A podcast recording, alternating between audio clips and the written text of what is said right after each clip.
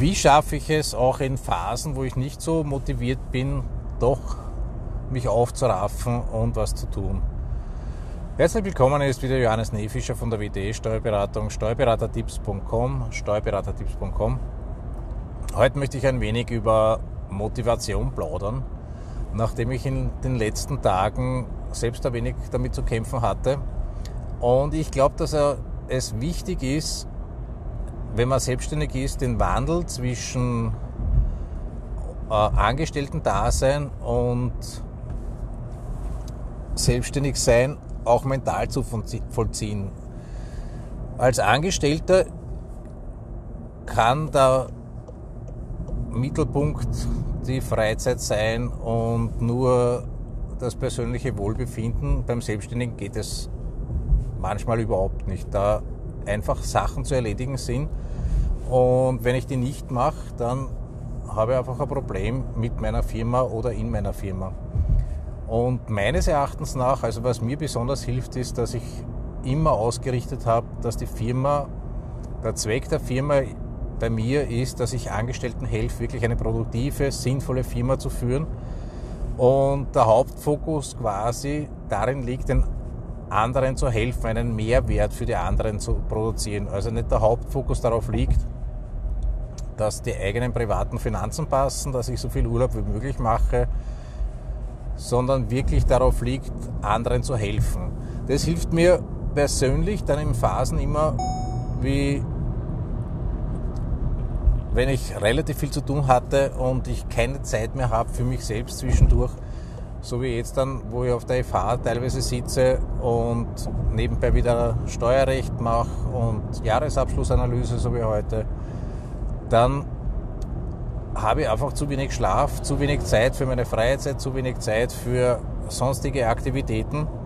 Und da kommt dann manchmal schon die Depression durch, wo man denkt, erst, das kann ja nicht alles sein. Ich möchte schon was anderes haben.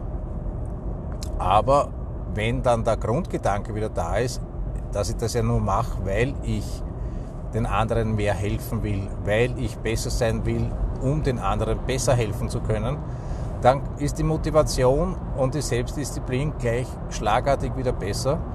Und ich bin der Meinung, dass jedes Unternehmen wirklich nachhaltig anderen helfen soll oder muss quasi, um nachhaltig erfolgreich zu sein. Und wenn es nur darum geht, dass ich mich selber persönlich mehr motivieren kann und durch solche Zeiten, wo es halt einfach nicht lustig ist, nicht wirklich motivierend ist, in der Früh aufzustehen und sich zu denken, ma, ist das super, endlich kann ich wieder 12 Stunden, 13 Stunden, 14 Stunden äh, in der Firma und auf Weiterbildungen verbringen. Da hilft das mir persönlich extrem, dass ich mir denke, aber es bringt mir langfristig was und ich kann anderen dadurch besser helfen, weil einfach meine Ausbildung besser ist. Ja, in diesem Sinne war es das.